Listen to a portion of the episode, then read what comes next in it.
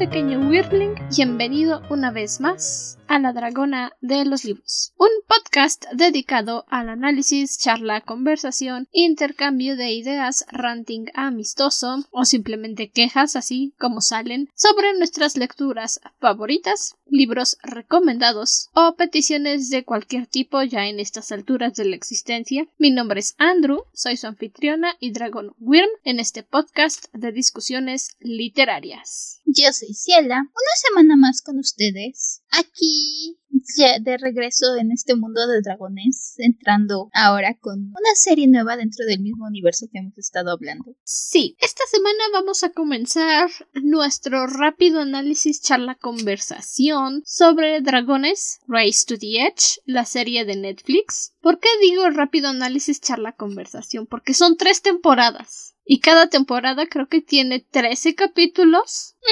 Son 39 capítulos para platicar y de por sí ya estuvo difícil nada más centrarse en aspectos generales de 20 en jinetes y defensores. Y esta todavía trae más cosas. Porque son seis temporadas. Sí, son. Vamos a tocar la primera mitad de la serie, las primeras tres temporadas. Son casi 300 minutos de contenido, si no me falla la memoria o la matemática. Así que. No sé, yo no cuento eso. Yo, yo, yo no cuento esas cosas. yo, más o menos, pero sí, es un es bastante que hablar, con bastante trama y bastantes cosas, así que sí, como dice Andrew, aunque esto se alargue porque nos conozco y probablemente nos vayamos a alargar un poco, de todos modos va a seguir siendo un breve repaso porque si no hay forma que entremos capítulo por capítulo, son demasiados. Y aunque sí se pudiera, aunque sí dijéramos, pues sí, Vamos, capítulo por capítulo. Si esta es la primera vez que estás escuchando el podcast porque salió el nombre en tus recomendados o en tu búsqueda de algo, esta es nuestra tercera temporada. Se llama La Era del Dragón. ¿Por qué? Pues porque el podcast se llama La Dragona de los Libros. Y ya llevamos dos temporadas sin hablar nada de dragones. Entonces, para mantenernos en branding, pues toca hablar de puras cosas de dragones. Y pasa, sucede y acontece que cómo entrenar a tu dragón es uno de los más largos temas que tenemos en el calendario. Y bien, pues qué fácil pudo haber sido, pues hablamos de las seis temporadas. Cronológicamente hablando, esta temporada se va a acabar en julio del año que viene. Y si todavía fuéramos a hablar de las seis temporadas una por una, son mes y medio más alargando la saga Cómo entrenar a tu dragón. Son dos, es mes y medio más que se tendría que agregar. Porque todavía no hemos partido el libro de El árbol del priorato del naranjo. O más bien, el priorato del naranjo. Creo que sí es en español. Ese es un mega librote. Entonces todavía falta dividir ese libro, seccionarlo. Entonces, capaz si seguimos aquí hasta diciembre. Entonces, pudo haber sido muy fácil decir, pues ya, vamos, seis temporadas, una a la vez, pero no hay tiempo. Quisiendo, pero no pudiendo. La cosa es que si hubiéramos querido tomar temporada por temporada, realmente creo que podríamos haber hecho una temporada exclusiva de cómo entrenar a tu dragón. Eso hubiera tenido que ser la respuesta. Una temporada exclusiva de cómo entrenar a tu dragón. Y no, no tenemos. Al menos esto ya no sería la dragona de los libros. no, este ya sería el libro de los dragones de... No me acuerdo cómo se llama el que escribía el libro de los dragones en cómo entrenar a tu dragón. O bien podríamos llamarnos los pergaminos de Borg. Sí. Pero eso es un tema aparte. Sí, no. Así que hablaremos de las primeras tres temporadas rápidamente, no super entrando en detalles, salvo algunos en los que probablemente nos vamos a picar porque ya nos conozco, ya nos conozco. Lo que más se pueda, ya llevamos aquí dos años haciendo esto, es rutina. Pero haremos nuestro mejor esfuerzo para que esto sea resumido y digerible tanto como nos dé nuestra capacidad. para que en caso de que no hayas visto la serie de Netflix o no estés convencido de que sea algo interesante para ver, pues ahora con confianza puedes decir, no sabes qué, sí la quiero ver, sí la voy a ver, al menos para que te dé esa seguridad. Y entonces, lo primero que hay que dejar en claro es que Dragones Carrera al Borde está situada antes de la segunda película. Pero la sacaron, empezó a publicarse después de la segunda película. Pues porque si no la gente no iba a ir a ver la película, ¿verdad? De por sí, ya tocamos el tema la semana pasada que salió la película, el episodio de la película. Yo quería ver a Dagur en la película. Yo quería ver el escudo de hierro de Gronkol en la película y me dijeron, no, fuck you, ni Dagur ni escudo. Entonces entiendo que hayan sacado la serie después, así ya no tengo esperanzas de decir Dagur. Sí y no rompen mi corazoncito. Pero esta está ubicada tres años después de los eventos sucedidos en Defensores de Berk. O sea, todavía están chavitos, pero no están tan chavitos. Sí, tenemos un crecimiento, tenemos un diseño de personajes nuevo que está justo el punto medio entre la serie, que eran los de la primera película básicamente, y los diseños de la segunda película. Es un muy buen punto en medio. Excepto por Hippo. Ah, Hippo. Sí, Hippo lo único que cambió fue la armadura. No, ahí hay un error de continuidad. Error de continuidad. Hippo tiene sus trencitas en carrera al borde. Dos trencitas. Supuestamente esas se las hace Astrid, ya que son pareja. Entonces, diseño nuevo para todos, pues sí. Pero menos para Hippo. Entonces sí, todos bien, todos nuevos, menos Hippo, que tiene ahí sus trencitas que no deberían de existir, pero ok. Básicamente te ponen sus vestuarios originales un poquito más maduros, ves a los personajes un poquito más crecidos. Es un agradable punto medio entre esto y ya lo grandotes que están en la segunda película. Como dices, Hippo, Hippo sí tiene sus trencitas Sí, de hecho las noté varias veces a lo largo de la serie y dije, ¿este niño se hace sus trencitas todos los días? ¿O qué? Pues técnicamente no debería hacerse sus trencitas, no deberían de estar ahí, pero ok, se lo paso, porque lo mismo que le decía a mi hermana cuando estábamos viendo la serie, cuando estaba viendo la serie, según yo para tomar notas, pero nomás me quedé picada viendo la serie. presupuesto, presupuesto, hay que reciclar el mismo modelo de vikingo malo villano, así que presupuesto. Ya tenían el modelo de hipo con trencitas. Solo tenían que reciclarlo noto un par de cosas en ese sentido y lo entiendo porque, en primer lugar, la verdad es que sí se nota la diferencia de la animación entre... Ya no estamos en Cartoon Network, la animación es más fluida que la serie anterior, la animación es un poco más acabada, pero ciertamente tenemos esos detalles como que reutilizamos los modelos, como yo no sé si Stoico y Bocón salían muy caros porque la serie pasada eran una presencia constante y aquí los vemos de vez en cuando, sí los vemos, pero no están tan presentes en la serie. De hecho, los chicos se van a su propia islita y tenemos a la gang como nuestro reparto principal de personajes más los villanos. Rara vez vemos más personajes de ver. Nos los ponen de aquí y allá de repente, pero no sé, no sé si los demás les salían muy caros estar trayendo a todos o estar trayendo más personajes. No creo, porque tenemos el regreso de Heather, tenemos el nuevo diseño de Dagur que... Oh, sí, el diseño de Dagur le ayuda bastante. Mm, Dagur. Me tomó tres segundos decir, ¿Dagur es pelirrojo? No me había dado cuenta con su casquito. Es que siempre usaba casco. Sí, usaba casco y todavía no le crecía la barba. Tenemos los diseños nuevos de los cazadores de dragones, Vigo y... Ah, Riker. Un bloqueo mental. Riker, Vigo y Riker. Aquí lo tengo apuntado. Y justo al final de temporada tenemos la adición de los personajes que son el cast principal de los defensores del ala, Milo, y, Mala y... no puede ser que me hagas esto, cerebro. Y Torky, vamos a decirle Torky, de Frog. Muchas gracias, niña de la cámara. De Stroky. Sí tenemos nuevos diseños de personajes y luego en las siguientes tres temporadas tenemos todavía más diseños nuevos. Entonces, no creo que les hayan salido caros. Si se dieron cuenta en Jinetes y Defensores de Berk, si la vieron en inglés, Gerard Butler no es la voz de Stoico porque Gerard Butler sí sale muy caro traerlo a una serie. ¿Película? Ok. ¿Serie? Oye, puedo contratar a cualquier persona y pedirle que haga un mal intento de imitación de un acento irlandés.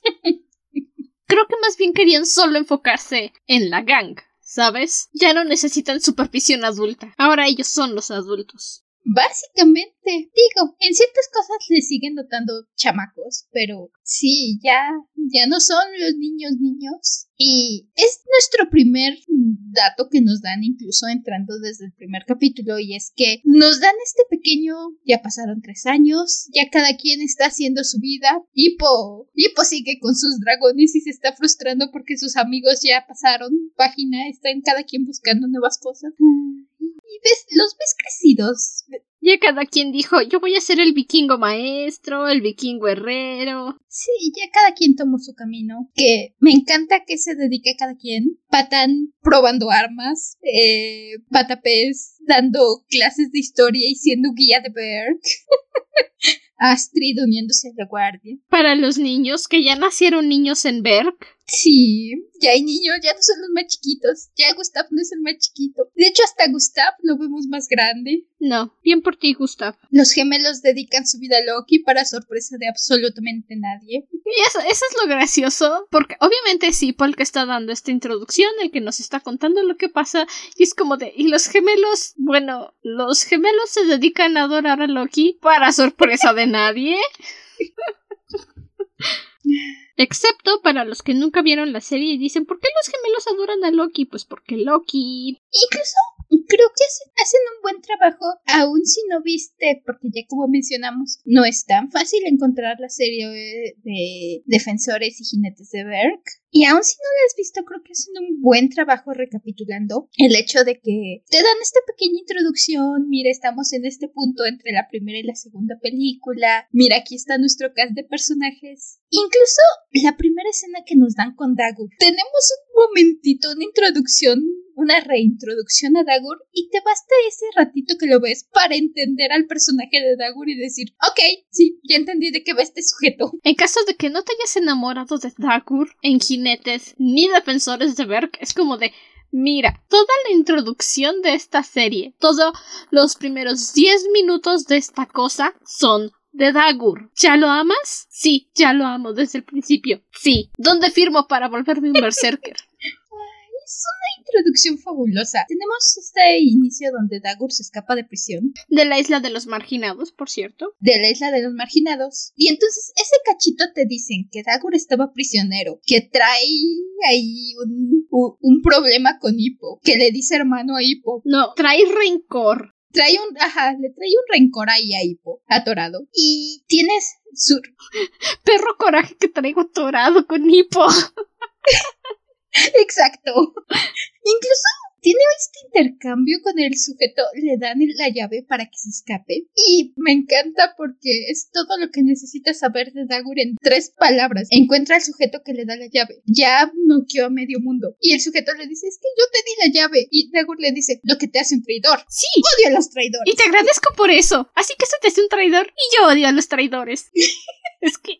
Ya, si no sabías nada absolutamente, si dijiste no quiero buscar o ni siquiera sé que hay una serie antes de eso, solo he visto las películas o incluso solo he visto la primera película, este cachito es suficiente para entender al personaje. Hazte el favor de verlas por Dagur. ni siquiera te voy a decir, ve las series, ni siquiera te voy a decir, ve las series para que entiendas las relaciones, para que comprendas por qué es un... No, no, no, no, no, no, Dagur. Te estoy vendiendo jinetes y defensores por Dagur. Te estoy convenciendo de ver Carrera al Borde por Dagur. A la gang ya la conoces. La ves hora y media en las películas. Dagur, Dagur, señoras y señores, Dagur. Dagur mueve esta historia. Sí, de hecho sí. Y es justo después de este encuentro con Dagur, que está escapando de la isla de los marginados, que vamos a ver que los conocemos a todos. E Hippo, igual que al inicio de la segunda película, está buscando nuevos dragones, está dando vueltas a ver qué encuentran, qué cosas nuevas pueden conocer, todo con tal de no quedarse en casa y ayudar a su papá. y es Hippo. Hippo. Lo mencionamos ya en en la reseña de la segunda película, Hippo estaba más ocupado con sus cosas. Hippo no, no por en ningún momento se le pasa la idea de, que va a tener que ser jefe. Él dice, me voy a dedicar a los dragones y ya está. Que es parte de este conflicto que todos sus amigos están encontrando más o menos su lugar en la jerarquía de Berg. Y Hippo se queda como de, ¿y ahora yo qué hago? Incluso intenta, regresa a la casa temprano y estoy cerca de viendo con cara de, ¿tú qué haces aquí? ¿Tú no estás en la casa? Es como de, hasta estoy con los aves como de, qué raro, mi hijo y su furia nocturna entraron temprano, ¿qué está pasando? es que vine a pasar tiempo contigo. Ajá, sí, ¿qué pasa? Eh, y pues como de, ah, sí, ah...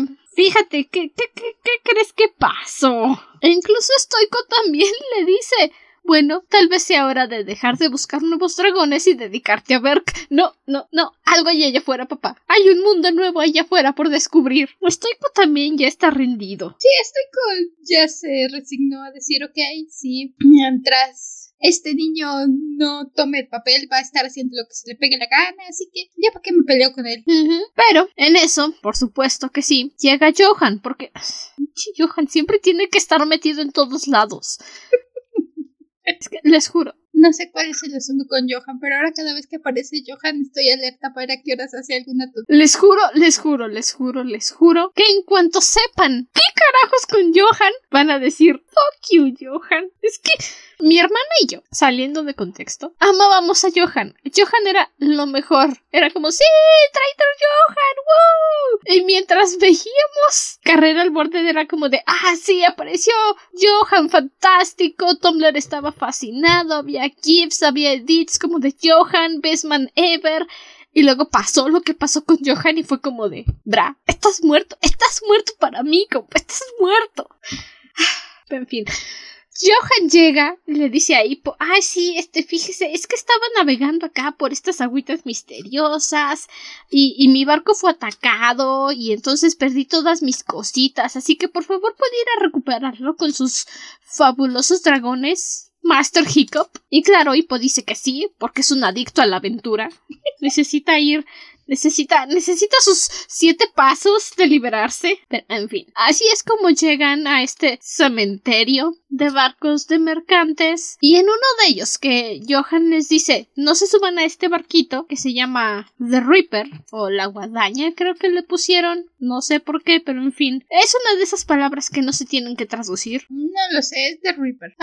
Pues ahí encuentran lo que Hippo llama el ojo del dragón, un artefacto tecnológico vikingo que tiene mapas e información de todos los dragones que existen y con los que Patapés dice voy a empezar a llevar un registro de estas cosas. No puede ser que la gente piense más rápido que yo. Básicamente resulta que es una trampa. Porque llega Dagur y es como de hola hermano, ¿me extrañaste? Porque yo te extrañé. es Dagur e Si tengo una queja de estas tres temporadas hasta el momento. Es que sí, tuvimos Dagur e Hippo, pero yo necesitaba más Dagur Hippo. Por el momento nos servimos Dagur e Hippo joven. Regresen las temporadas 4 a 6 y vamos a tener más. Eso espero porque me quedé con ganas. La dinámica entre Dagur e Hippo es increíble. Insisto, desde, desde el principio, desde la serie anterior, Dagur e Hippo me encantan. Simplemente Hippo que es más serizón, más, más científico, más así contra Dagur es... Y esta emboscada que les hace Dagur, Dagur tiene perfectamente bien calado a Hippo. Dagur es caos puro, pero al mismo tiempo es tan inteligente y tan astuto y lo notas desde ese momento. Notas desde este encontrón, este primer encontrón que tiene con Hippo. En primer lugar que sí, le sigue diciendo hermano y adoro eso, porque todo el tiempo llega Hippo y Dagur es de hermano, Hippo, ¿cómo estás? Te voy a matar. Es que se hicieron hermanos aullándole a la luz de la luna. Son hermanos de sangre. Y si eso jamás se olvida. Es un pacto que no se puede deshacer. El hecho de que Dagur sabe exactamente lo que va a hacer Hippo. Y bien sabe. Ok, Hippo va a reaccionar así, así, así. Entonces yo voy a hacer esto, esto y esto. Y es exactamente lo que pasa. Ajá. Y lo peor es que Hippo todavía cree que puede ser más listo que Dagur. Dagur conoce a Hippo tan bien que sabe exactamente cuáles van a ser sus reacciones y dice, hmm, hizo exactamente lo que yo esperaba. Curioso, ¿por qué pensaba que iba a salir diferente si ya sabía lo que Hippo iba a hacer? En fin, lo intentaré la próxima. Al final, Hippo logran obtener este ojo del dragón, que es lo que nos abre el mundo. Le abre a Hippo toda una nueva cadena de islas y dragones y opciones y posibilidades. Básicamente nos dijeron abre espacio, aquí viene más, más mundo después de Berk. Sí. Dagur logra llevarse parte de los tesoros de Johan para poder empezar a construir su armada y empezar a enfrentarse a Hippo. Es un muy buen capítulo. Y todo esto es el capítulo introductorio. Por cierto, Sí. es El siguiente capítulo, para entrar también en un poco más de contexto, quieren abrir el ojo del dragón, porque obviamente tiene que haber una forma de abrirlo, una forma de que funcione. Y resulta que se abre con un diente de un dragón que vive en unas montañas heladas y que solo Gossi ha visto. Y entonces Hippo dice, bueno, Gossi, ¿quieres ser nuestra guía? Y Gossi dice, no. Hippo dice, pero soy el hijo del jefe. Y Gossi dice, no. Entonces Bocón dice, aguanta. Gotti hace un dibujito en el piso y Bocón que está interpretando dice, eh, no puedo decir eso, es el hijo del jefe. Así que ya se imaginan cuál fue la respuesta de Gotti. Le dijo, no, hijo de tu m-". Y entonces Pocón le dice a Hippo, tranquilo, yo sé sobornar a la anciana. Y creo que le hace un equivalente a Jack Knock, una cosa asquerosísima que Gossi dice yomi yomi yom. Y dice, ok, los llevo. Y van. Y pues está todo emocionado porque dice, sí, nuevo dragón, nuevas aventuras. Y los demás están como de, vamos a morir. Pues porque este dragón puede crear ventiscas heladas a voluntad. Y por si fuera poco, o por si no fuera suficiente, tiene vista térmica, como una serpiente. Entonces sabe exactamente en dónde están todo el tiempo. Y Patán, con derecho, dice, ¿sabes qué, Hippo? Si quieres morir, muérete solo. Yo me voy. No los culpo. No, la mitad de, de las cosas que pasan en esta serie es Hippo diciendo vamos hacia la aventura y los demás diciendo Hippo no creo que debamos ir a la aventura. Sí, son amigos leales, pero ya conocen a Hippo la mayor parte del tiempo y es un algo constante que me encanta. Como dices, Hippo dice, vamos a hacer esto, nueva aventura, nuevo dragón, yay, nuevas aventuras. Y todos los demás dicen, "Ah, ok, vamos a morir. Yo solo sé decir que seguro Moriremos. Ellos son Maui en depresión, mientras tanto Hippo es Ellie. ¡La aventura nos aguarda! Básicamente. Igual ahí siguen. Los adoro por eso, porque ahí siguen. Sí, y aquí es donde más podemos ver esa interacción de Astrid en modo novia loca posesiva, no novia, en la que Hippo desaparece tres segundos. Tres segundos que no ve a Hippo y Astrid ya está lista para hacer que el mundo arda. Insisto, siendo justos con Astrid, la mitad del tiempo tiene razón e Hippo ya está metido en algún pleito. Y es que eso es lo mejor, o sea, desde el principio ya sabes para dónde va esta relación, ya sabes para dónde va la dinámica de estos dos. Y cada vez que pasa dices, no puede ser, Hippo, solo quédate quieto. ¡Ay! ¡Quédate ahí! ¿Durante seis temporadas? Sí. Básicamente, esta serie se da el tiempo de explorar muchas de las dinámicas entre todos los personajes. Los chamaquitos, lo mencionaba, se van a su propia isla y básicamente hacen su servidor de Minecraft, cada quien hace su propia casita. Obvio. Si no, ¿cómo vas a replicar sus casitas en Minecraft? Eso sería interesante. Yo no. Yo, yo soy minero en Minecraft. A mí dime, ocupo hierro y voy a regresar con seis diamantes, tal vez quince, y cuatro stacks completitos de hierro. Yo no soy constructor en Minecraft, yo soy minero. A mí mándame a minar.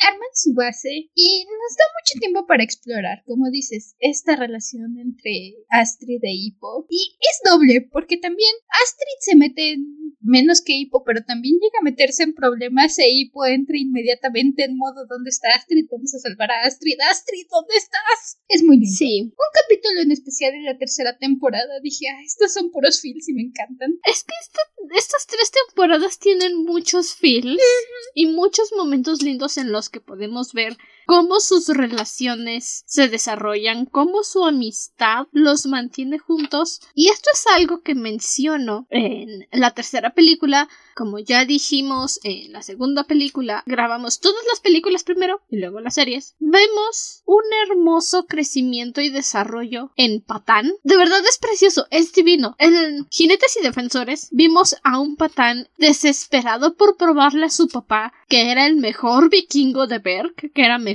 vikingo que el hijo del jefe. Y aquí, en Carrera al Borde, sin su papá enfrente, Patán empieza a ser Patán empieza a convertirse en su propia persona, empieza a ser su propia personalidad, su propia idea, conservando todavía algunos de esos rasgos que lo hacen Patán. Y es muy bonito. Y los escritores dijeron, fuck this shit. Y la tercera película pasó. Sí. Eso también, entre más veo esto, más me molesta la tercera película. La tercera película. ¿Ves? Pero entre más avanza la serie, más me molesta. Porque sí, incluso los personajes ya tienen cierto avance que traen del, de la serie anterior. Y lo respeto el hecho de que Netflix no dijo simplemente voy a empezar de cero, voy a fingir que no existe la otra serie. No, tienen, rescatan a los personajes, rescatan las tramas, agregan su, de su propia cosecha y mantienen este avance, como dices. Patán no está en el punto en el que estaba en cómo entrenar a tu dragón 1, no está en el punto en el que empezó en Jinetes y Defensores. Ya tiene cierto avance que termina completando conforme vamos avanzando esta serie. Patapés, Patapés es otro personaje que me encanta que lo vimos en Jinetes y Defensores aprender a defenderse, aprender a plantar el pie y decir no, no voy a ser felpudo de nadie. Y ese es un crecimiento que mantiene. Es, Patapés no es como en la serie anterior que hasta cierto momento Patán lo molestaba y le hacía cosas y Patapés nada más se hacía chiquito. Patapés agarra y se le regresa y va a buscar sus propias aventuras de vez en cuando. Sigue siendo Patapés, sigue emocionándose con los dragones me encanta cada vez que él y empiezan a hablar de dragones y todos los demás dicen, ay, van estos dos otra vez, porque sí, siempre pasa. Pero ya es más maduro, ya se defiende y ya sabe decir en cierto momento, oye, ya bájale, no me voy a dejar. Y Patán dice, ay, está bien. Exacto. Lo mejor es que ya no se siente tan amenazado por Patán y ya no siente esa necesidad de ponerse al nivel de Patán. Ya simplemente dice, ok, soy Patapés. Patapés resuelve las cosas así y lo hace. Y también Patán llega al momento en el que dice, ok, ok, ya entendí, me calmo, dejen de gritarme, ok, ok. Y Patán es el primero que cuando Hippo y Fishlegs empiezan a geekear sobre dragones es como de, oh, bueno, eso fue lo último que escuchamos de, ¿cómo les dice? Fishhick durante el mes, así que vámonos, andando gente. Sí. Estoy segura de que esto fue a propósito de los escritores, pues porque obviamente Tumblr existía en esos tiempos y pues estaban los hashtags de todas las ships y también hay un momento en el que Patán llega y dice, oye, Hickstreet, tengo que pedirles algo. Y es como de, ¿qué? Sí, ¿saben? Astrid, Hippo, Hickstreet. Es corto, en lugar de llamarlos a los dos. Es que este, este, sujetito es una fuerza destructora de la naturaleza si tan solo lo dejaran. Y de nuevo, vuelve a tener capítulos solo de Patán y demuestra el gran personaje que es, demuestra el enorme desarrollo que le dan. Volvemos a tener un encuentro, y deténme si es, me pasé de temporada, con la reina de los gusanos de fuego. Sí, sí, es en esta. Pero ahora, porque la reina tiene problemas, hay un bicho asqueroso, repugnante, que parece Pokémon, que se quiere comer a todas las crías de la reina y dice, ok, conozco a alguien en quien confío. Va a buscar a Hookfang y a Patán y van e Hippo le dice, espera, Patán, llévanos como refuerzo, vas a necesitar refuerzos. Y Patán se carga de todo solito, porque es Patán. Ni siquiera los necesitó. Básicamente el bichajo, ese Pokémon, los dejó inhabilitados, menos a Patán. Y es un gran capítulo para Patán. Es un excelente capítulo. Y dices, oye, este no es el mismo ingrato que se estaba burlando de Hippo en la primera película. No es el mismo ingrato que no lo dejó sentarse con los demás a comer. ¿Quién es esta persona? Tenemos muchos momentos con Patán que me agradan. Igual tenemos este capítulo donde Patán cree que Hook Fang lo va a dejar y es todo un drama que me dio flashbacks de la tercera película, pero bueno, igual enfocan su relación y enfocan este momento de Patán de decir es que me va a dejar y que voy a hacer sin mi dragón y luego decir pero yo quiero que sea feliz, ok. Me encanta. Es muy bonito. Sigue siendo Patán, sigue siendo el sarcástico del grupo, pero lo notas, notas que ya es más ese sarcasmo y esa actitud que tiene, incluso el hecho de que al principio todavía de repente le intenta, intenta es la palabra clave, intenta coquetear con Astrid, más adelante intenta coquetear con Heather, pero no es tan molesto, lo notas que ya lo hace más como, pues sí, soy patán y voy a coquetear, pero ya no dices quiero ahorcar a este sujeto. Incluso Astrid va a patán, le coquetea en un momento en que Astrid está mal y Astrid lo golpea y le dice, ay, necesitaba eso, gracias patán.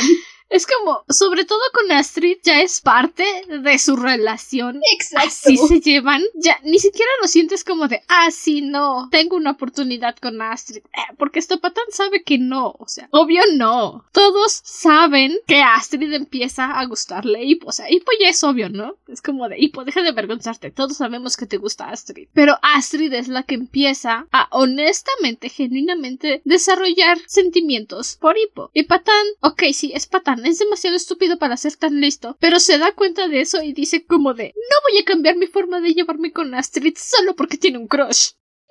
Está bueno. Y se respeta. Porque ni siquiera es como en jinetes y defensores que lo llevaba al extremo. Coquetea. Astrid le dice, cierra el hocico, Patán. Y Patán dice, ok, me pasé, perdón. Amigos, amigos. Sí, ya no es ya no es patán siendo molesto, es, ah, es mi forma de ser, pero ya lo sé controlar y más aún, el grupo ya se conoce lo suficiente para decir, sí, ok, si es la forma de ser de patán, no nos molesta. Y cuando patán se pasa, básicamente decimos bájale y patán le baja. Y también es la voz del sentido común en el grupo. Es el que dice, oigan, esto está mal, hay que detenernos. Cuando los demás dicen, no, sí podemos, sí se puede, nosotros lo arreglamos. Patán siempre es la voz sensata del grupo, excepto cuando no lo es, y nadie nunca le hace caso. ¿Sabes? Patán es ese impulso de control del grupo al que rara vez le hacen caso, pero de repente tendrían que escuchar. Patán es el meme de Cosmo. Fuera. Impulso de idiotez. es el encargado de decir, oigan, saben que esta es una pésima idea y todos vamos a morir, ¿verdad? Sí. Ok, solo lo quería confirmar.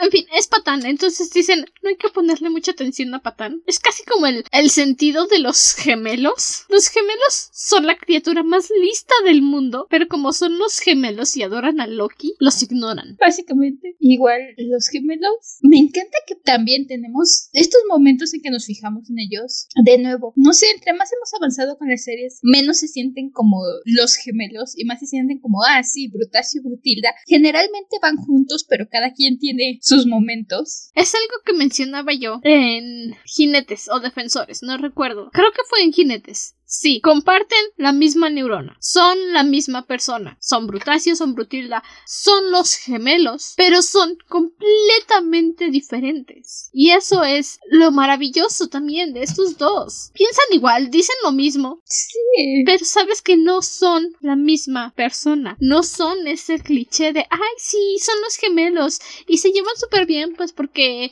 poder gemelo. No, no, estos dos no tienen miedo de decirse, me caes mal se pelean, se hacen. Y cada quien se mete en sus problemas de repente y tienen sus detallitos. Tenemos este capítulo donde Brutasio cree que se va a convertir en un ala licántropo Gracias por nada, Bocón. Pequeño dato de brotación. Me encanta el hecho de que él está súper convencido y a todo mundo le dice y se encierra en la jaula. Y entonces cuando Hippo va a investigar, Brutasio dice, ah, caray, estaba haciéndole al loco, pero si Hippo se lo cree, entonces sí es cierto. Sí, pero Tassi pensaba que le estaba jugando la broma de su vida a todos y hasta que Hippo dijo, ok, vamos a ver si sí es cierto. Brutasio dijo, aguanta, o sea que no me lo acabo de inventar. Sí pasa. Yo estaba de coto, pero ahora ya me lo creí. Ahora tengo miedo. No, y Brutilda, Brutilda este capítulo adoré a Brutilda porque no le sigue, no le sigue el juego ni a Brutacio ni a Patán, que es el que le está muele y muele a él, con que sí se va a convertir. Y entonces cuando ve que Brutacio es... Porque aparte de todo, Brutacio es muy impresionable. Si le dices algo, él se lo cree. Cuando ve que Brutacio se lo cree, que ya se encerró en la jaula y todo, dice, no, esto no se va a hacer. Agarra a Patán y se lo lleva por todos lados a que lo muerdan todos los dragones para averiguar qué es lo que mordió a su hermano. Todos los bichos que puede encontrar. Porque hasta una serpiente venenosa lo muerde. Y todo lo que pudo encontrar dijo, te vas a dejar morder hasta que encontremos qué es lo que lo mordió. Sí.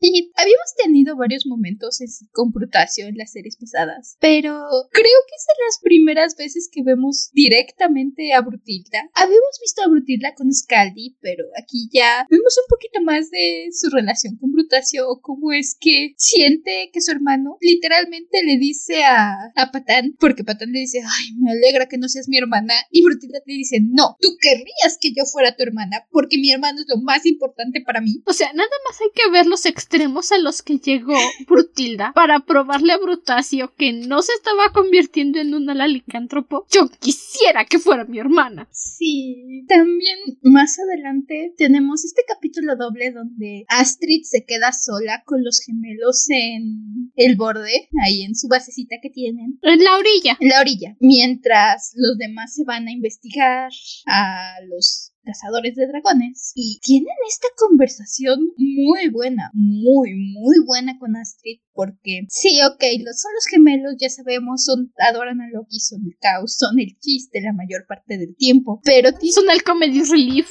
Ajá, pero tienen este momento donde Brutilda agarra y se le para a Astrid y le dice, tú no respetas a nadie, tú no me respetas a mí, no me respetas a mi hermano, ni siquiera respetas a Patano o Patapés, tú crees que lo que tú haces es lo correcto y nunca te vas a detener a escucharnos. Brutasio básicamente le dice a Astrid en ese momento, lo único que tú respetas es a Hippo, porque piensas que Hippo es como tú. Y eso está feo, ¿sabes? Tu actitud es muy fea. No nos respetas a nadie. Y entiendo que Brutilda y yo, pues nos echamos la broma todo el rato. Sí, no nos tomamos las cosas en serio. Pero cuando hablamos en serio, hablamos en serio. Y tú nunca respetas eso. Qué feo que seas así, Astrid. Y en ese momento, pues porque acaban de secuestrar también a Brutilda. Y Brutasio le dice, y por tu culpa secuestraron a mi hermana. Y Astrid le cae el 20 y dice, chale, ya lo echa a perder, ¿verdad? Sí. Y es cuando finalmente entiende que pues los gemelos no se toman en serio nada porque qué aburrido, ¿no? Cómo se divierten. Pero que realmente, igual que Patán, son una fuerza destructora de la naturaleza. Solamente tienen que pensar como Loki. Más aún, el que acaba salvando el día en esa ocasión es Brutasio. Brutasio y Brutilda son los que, sobre todo Brutasio es el que pone y hace todo el plan que es el que logra funcionar. Y no sé, es un capítulo muy bonito. Me gustó mucho este, este tiempo que se dan para darles más profundidad a los personajes. No dejarlo solo como el cómic relief. En especial ver otras conexiones. Ajá, también. No es solo Hippo con los demás. Es todo el grupo entre ellos. Es todos con todos. Porque también es está ese momento en el que Patapés se queda solo con los gemelos y también su interacción es caótica, pues son los gemelos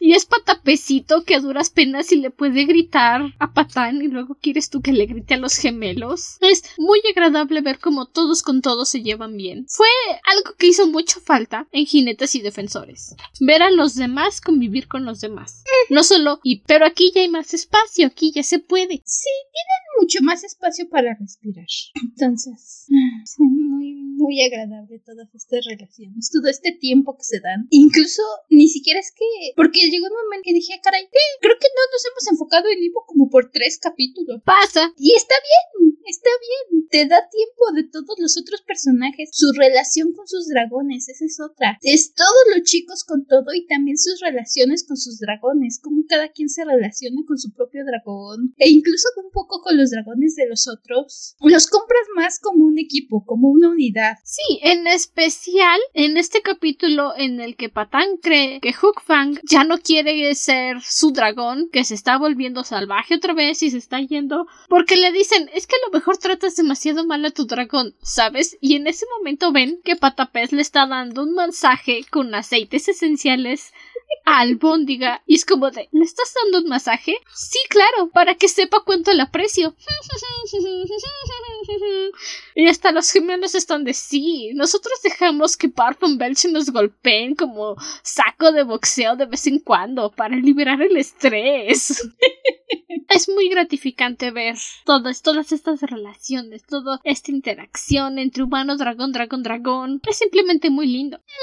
Y sí, les compras más que sean un equipo funcional, viendo todas estas relaciones, incluso sus discusiones, que solo en las películas donde sí, vamos a la aventura. Menos tu tercera película, a ti te detesto. Sí, no. El otra, como dice, la tercera película con su... Es que no saben trabajar como equipo. Por Dios, son un equipo perfecto.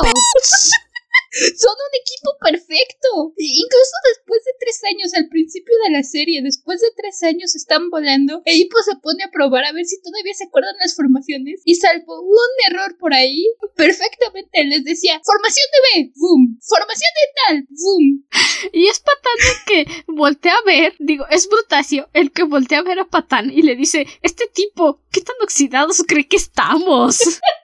Y también es otra cosa. En la tercera película, pues la van a escuchar después de que acabemos de esto, obviamente, si es que no la han visto ya. Y si ya la vieron, breve spoiler, el villano de la tercera película es supuestamente el mejor cazador de dragones, pero tú no eres Vigo. Vigo te deja en vergüenza. Vigo juega con Nipo como una muñeca de trapo. es que conocemos a los cazadores de dragones. Conocemos a Riker, que es supuestamente el mejor de los mejores. Y luego nos dicen, pero es que todavía no conoces a Vigo. Y es como de, pues no, ¿por qué tendría que conocerlo? Y cuando conoces a Vigo es como de, amá, tengo miedo, abrázame. Este hombre feo que le va a hacer a los dragones. Y es lo que más le frustra a Hippo. Y eso es un gran detalle, porque Hippo siempre intenta ir un paso más adelante de Vigo, pero es que Hippo no entiende a Vigo. Y Vigo ya tiene completamente analizado a Hippo y sabe qué va a hacer, en qué momento y cómo lo va a hacer. Y es cuando dices, ¡ay, chis! No, pues es que este compa si quiere que a ver, que lo va a detener.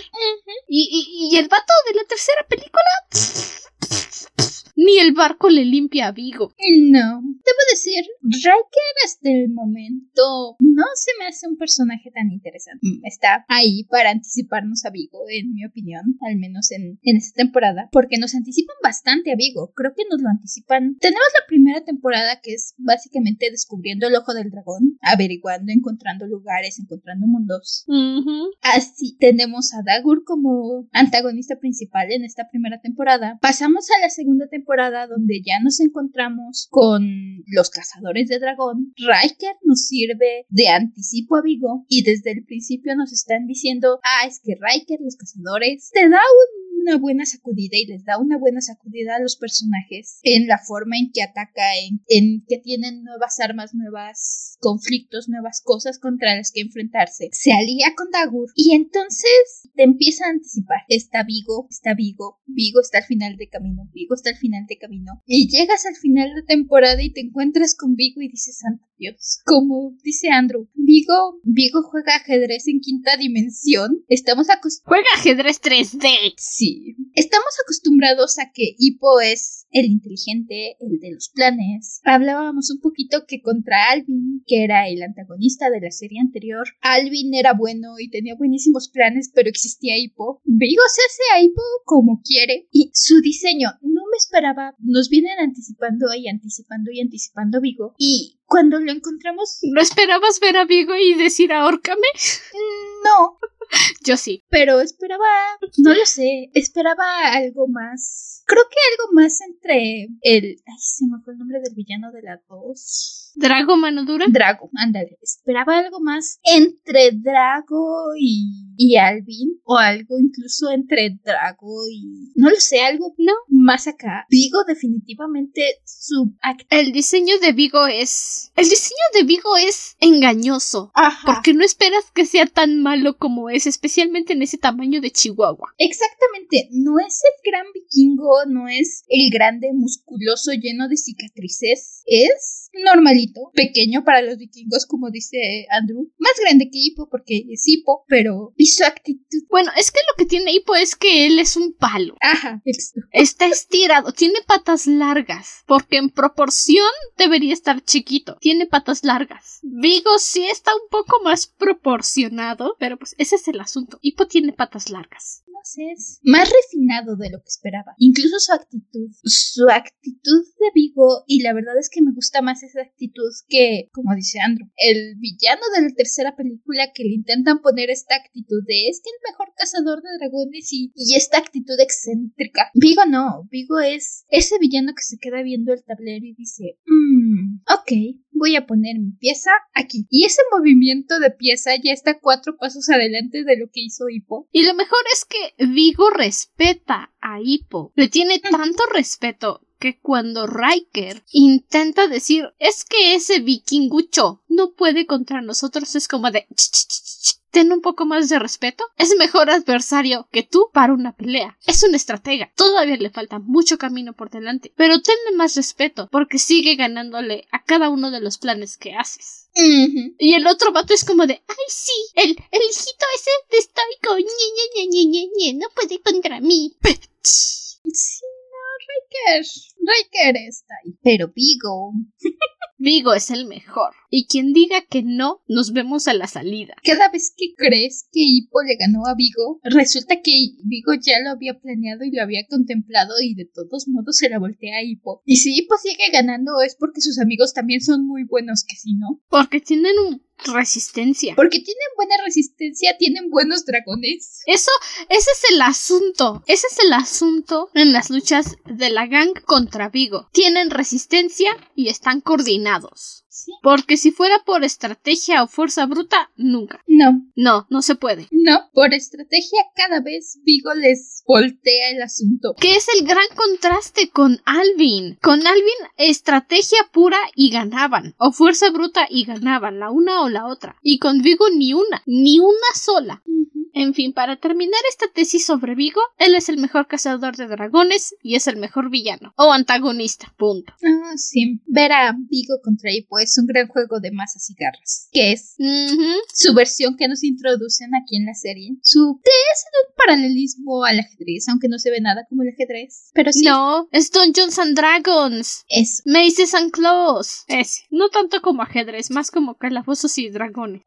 La cuestión de estrategia y eso, más que nada. Ya saben cómo en... También necesitas estrategia en calabozos y dragones. Ok. ¿Qué crees que nada más es tirar los dados y a ver qué quiere Diosito que pase? No, Sé que no, pero no he jugado así. Yo tampoco quiero jugar. pero ocupas estrategia. Muy interesante. Es muy interesante y realmente le trae un nuevo sazón a la temporada en cuanto sale Vigo. A gran parte de la serie, en realidad, Vigo es ese personaje que no sabes qué va a ser, no sabes qué está pasando y nada más estás esperando a ver a cuándo sale. A ver y ahora con qué sale. Ay, no, ya apareció. Ay, no, ¿qué va a ser ahora? Es la constante de la serie. Más que ver las patoaventuras de la gang, los cazadores de dragones y hasta cierto punto el antagonismo de Dagur y Heather, porque aprendemos también en las primeras temporadas que Heather es la hermana de Dagur y Heather dice, bueno, pues hay que olvidar el rencor, voy a volver a llevarme bien con mi hermano, Los cazadores son los que te tienen al borde, valga la ironía, pensando, ah, caray, ah, caray, ah, caray, ¿y ahora qué van a hacer? Ah, caray, ¿qué va a pasar ahora? Heather nos trae, si no escucharon nuestro capítulo o no han visto la serie, conocemos a Heather en la serie de Defensores y Jinetes de Bear. Muy brevemente tuvimos un capítulo con ella, la conocimos por ahí, se fue y regresa como personaje importante en esta serie. Tenemos su situación con Dagur, tenemos un rat, su relación con la gang, porque al final de cuentas Heather se acaba incorporando a la gang. La amistad, hablábamos de relaciones, la amistad de Heather y Astrid es hermosa, me encanta. Es mejor cuando empiezan. ¿No crees que Pata necesita cambiar sus líneas? Sí, ya sé, se está volviendo aburrido, ya no sé qué otra cosa decirle. Pues porque obviamente saben que es la personalidad de Patán, pero es como de qué aburrido que siempre diga lo mismo. Heather y Astrid son... Vamos a tener una, una charla de chicas. Se van juntas, lanzan hachas, disparan blancos, golpean cosas y mientras tanto hablan del hecho de que Heather le agrada mucho Papés porque le gustan los chicos más tiernos e inteligentes y, que si Hippo y Astrid por fin van a hacer algo. Me encantan, me encantan, son oro. Y por supuesto, Astrid dice no. ¿Qué, qué, ¿Qué cosas dices? Como si a mí me gustara ese tipo. Y Heather está como de, ajá. Mira, a mí me gusta Patapés, ¿sabes? Así que si te gusta el ñanguito hijo del jefe, está bien. No te juzgo. Su amistad es preciosa. Es preciosa. Heather y Patapés también son adorables. No los vemos tanto, pero, pero los ratitos que los vemos son adorables. Un rato que Heather se desaparece, resulta que todo el tiempo se estuvo mensajeando en secreto con Patapés. Las interacciones que sí me faltaron más fue de Heather y los gemelos, porque se ve que se llevaban re bien. Heather agarraba a los gemelos para pasar la padre, no más para pasar el rato. Y los gemelos pues encantados de que alguien ponga atención. Sí, sí, eso nos falta un poquito. Como fuera el hecho de que Heather termina integrándose al grupo y que no es inmediato, eso también, porque Heather tiene todo un arco junto con Dag, cierto. Decía Andrew, nos enteramos que Heather en primer lugar está solita porque Dagur destruyó su isla y mató a sus papás, que resulta que no eran sus papás, eran sus papás adoptivos. Y, por supuesto, si tienes que adivinar quién es el misterioso hermano de Heather, es Dagur. Ok, si lo estás viendo por primera vez y no eres el rarito que dice, oye, ¿por qué estas cosas están aquí cuando no deberían estar aquí? ¿Qué pasó con la línea de tiempo?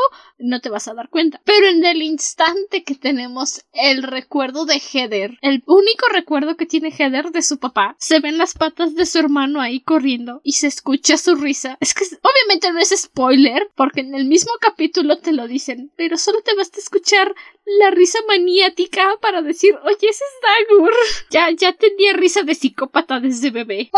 Ay, sí. Heather nos dice que recuerda las manos de su padre, que recuerda manos amables. Y ese es básicamente el nombre del papá, Oscar el Amable, algo así era. Oswald. Oswald. Oswald the Agreeable. Oswald. Ajá. Así que básicamente te lo dicen ahí, aun cuando te quieren hacer creer por medio capítulo que Heather es la hermana perdida de Hippo porque necesitaban dar el giro. No es por medio capítulo. Nada más es un ratito y es tipo solito el que se monta películas. Porque Heather tiene un cuerno que le dio su papá de regalo y es lo último que conserva de él. Y ve el cuerno y dice, oye, este es el sello de jefes de mi papá. Heather es mi hermana. Y se va a ver y ya es que le dice a Stoico que, por cierto, todos los vikingos tienen un nombre que se relaciona a su personalidad. Stoico el Basto, Alvin the Treacherous, Oswald the Agreeable, Dagur the Deranged. O sea, cosas de vikingos. Pero es tipo solito el que se monta películas y ya que va y le dice a Stoico, oye, Heather es mi hermana, Stoico está como de, Nabra, tu mamá murió antes de que pudiéramos hacer otro bebé. Pero le cuenta que como respeto al jefe de la tribu de los Berserker, le mandó un cuerno de regalo para el nacimiento de su nuevo bebé. Y es cuando Hippo dice, ah, entonces no es mi hermana. No, es hermana de Dagur. Ah, ok. Y ya es cuando regresa a, a la orilla para contarle a Heather lo que está pasando. Y con Dagur ahí presente le dice, Heather, Dagur es tu hermano. Y Dagur como de, vaya, qué curiosa familia. ¿Y qué eres tú, Hippo? ¿Mi tío? Es. Tienes Dagur a Heather infiltrándose para matar a Dagur. Lo tiene ya a punto de matarlo. Y llega Hippo heroicamente. Heather, Dagur es tu hermano. Heather, carita de Pikachu sorprendido. Dagur, atado y amordazado en el piso. Se encoge de hombros y le mira con cara de: A mí no me mires, yo tampoco sabía. Es como de: Bueno, la locura viene en la familia. Es que Dagur es hermoso. Y después de esto, pasamos a la siguiente temporada donde Heather aparentemente se alía con los cazadores, que debo confesar que jamás me la compré. Se me hizo muy... Obvio no. Es, es un cambio de 180 demasiado grande. Terminas la temporada 1 con Heather diciendo es que necesito tiempo para pensar porque Dagur es mi hermano. A que de repente aparezca con los cazadores en la temporada 2 como el segundo o tercer capítulo. No, no. Insisto, nosotros siempre tenemos privilegio de lector o privilegio de gente que ve el todo completo, nosotros podemos saber que allí hay gato encerrado, que hay trampita, pero para funciones de la serie funciona muy bien y dices, ok, me interesa, ¿qué pasa después? Sí. Y lo padre es que solo confía en Astrid para decirle la verdad y solo le dice a Astrid que está de infiltrada porque quiere llegar a Vigo y me encanta que lo primero que hace es no le digas a Hippo, porque si no Hippo va a decirme que no, que él me ayuda. No quiero su ayuda. No le digas a Hippo. y Astrid está como de ¿Me estás pidiendo que le mienta a Hippo? Sí. Pánico. Lo logra por un tiempo, pero tenemos este tipo de Heather con doble gente que también le da tiempo a Dagur de conocerla. Y Dagur, Dagur es protector con Heather aun cuando él sabe que Heather de repente no trama nada bueno. Cuando Riker es su hermana. Sí, Riker se le pone encima a Heather y le dice ¿qué demonios estás haciendo? Y Dagur se mete en medio, oye, oye, oye, no te metas con mi hermana. Se va Riker. Si te metes con mi hermana, te metes conmigo. Y en cuanto Riker se da la vuelta y se va a voltear, ¿qué demonios estás haciendo, Heather? Sí, es que esto me... ah, es que toda esta serie es lo mejor. Sí. Dagur defiende a Heather todo el tiempo y luego se voltea. A ver, Heather, ¿qué está pasando? No puedes llevarme en la contra todo el tiempo. Me veo mal. ¿Qué, qué, qué está pasando, Heather? A ver, cuéntame. ¿En qué te ayudo? Dagur genuinamente se encariña de Heather, pero así, en shinguiza, y dice, yo te voy a proteger de todo mal. Lo cierto Dagur se encariña muy fácil, muy rápido. Es que nadie lo abraza. Porque es lo mismo que pasa con Hippo. Dagur está necesitado de amor. Sí, es lo mismo. Dagur e Hippo le aullaron a la luna una vez juntos y Dagur dijo eres mi hermano del alma. Y aún cuando está en contra de Hippo, por eso digo su, Dagur e Hippo, Dagur e Hippo, aún cuando está en contra de Hippo en estas primeras temporadas, la mitad del tiempo está fangirleando. Hippo hace un vuelo suicida. Uy, ya viste bien hecho, hermano. Ay, demonios, ya nos ganó. Hippo, hermano. O sea, Es como de, ay, se me pasó. Bueno, ni modo. Ay, sí. Con todo y que se la pasa peleándose con Hippo y que es antagonista de Hippo, él sigue apreciando a Hippo. Y eso es tan divertido y tan interesante de ver. Dagur es la fangirl número uno de Hippo, después de Patapés. Sí, sí. Realmente sí. Y es este lazo con Heather, sobre todo, que cuando a Heather se le voltea la jugada con Vigo, por si es Vigo, ya dijimos, Vigo juega en, en 3D, juega masas y garras en tercera dimensión, se la voltea a Heather, la atrapan y, y Dagur la deja ir. Y es el momento donde Dagur dice, no, como que no me laten los cazadores de dragones, voy a buscar mi propio rumbo. No tienen la ética de los berserker. No. Y empezamos la temporada 3 con Hippo y Dagur encontrándose en una isla atorados. Y Dagur, me encanta. La misma personalidad de Dagur hace tan fácil que Dagur llega y te dice, no, es que, es que no me gustaron los cazadores, así que me fui y me quedé en una isla y reflexioné mucho, Hippo, y quiero que seamos hermanos otra vez. Yo no quiero estar en contra de ti. ¿Y te la crees? Dagur tuvo su momento de soledad, sin contacto humano, y eso le ayuda. Es básicamente su terapia. Y le dice ahí, pues sabes qué, me di cuenta de que estaba haciendo las cosas mal. Ahora soy un nuevo Dagur. Ahora hago yoga. ¿Quieres intentar? Mira, empecemos respirando profundo. ¿Viste? Y ahora tengo paz. Incluso después, cuando se encuentran con todos los otros jinetes y los otros jinetes le dicen a Hippo, ¿qué demonios? No nos dijiste que de, te habías quedado atrapado en una isla con Dagur. Y voltea a Dagur a ver a Hippo, sí, ¿por qué no les dijiste? Qué grosero, Hippo. Pensé que éramos hermanos. Hippo le dice, es que no sabía ni yo cómo sentirme y no, me, no les quise decir. Y Dagur dice, ah, ok, sí, es justo, he hecho, he hecho un par de cosas malas. Está bien, está bien, Hippo, no pasa nada, hermano. Es. Es un buen momento para Hippo y Dagur todo este capítulo que están atrapados en la isla, porque aparte Dagur se gana la confianza de Chimuelo, y tampoco es como que Chimuelo sea el dragón más fácil, no es albóndiga, Ujú. Realmente, Chimuelo es difícil de convencer.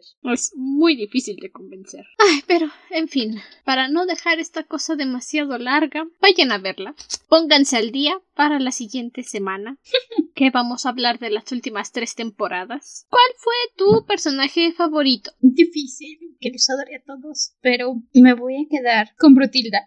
Buena elección. Es, entre más avanzo en esta serie, es más fanática de los gemelos me hago. Y, y creo que esta, sobre todo la segunda temporada, Brutilda brilló para mí en un par de momentos. Así que sí, Brutilda. Brutilda tiene unos momentos estelares en la serie también. Y ya sé, disco rayado, pero es que.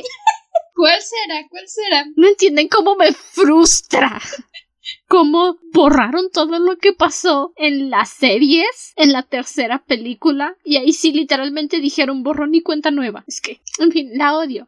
Odio la tercera película. Sí, ya nos escucharán después de las series hablar de la tercera. Ya, ya les tocará escuchar eso. Um, pero bueno, mi personaje favorito, para sorpresa de absolutamente nadie, Dagur. Sí. Ni hay que dar razones. No, si a estas alturas no saben por qué Dagur sigue ganando en todas las series, Vayan a verla. no sé ni cómo más se los podemos explicar.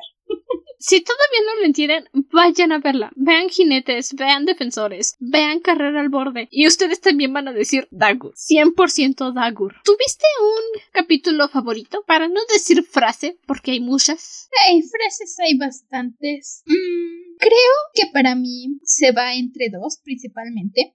Y son uno, este capítulo donde mencionaba Astrid se queda solita con los gemelos en, en, en la base. Ujú. Because fue épico. Entre ese y el capítulo se llama, ese sí me acuerdo el nombre, La experiencia del cremalleros, donde Oh. Hippo le salva a Guacara y Erupto, el dragón de los gemelos. Barfan Belch. Y entonces deciden, el dragón de los gemelos decide que ahora va a, sal- va a dedicar su vida a Hippo porque Hippo le salvó la vida.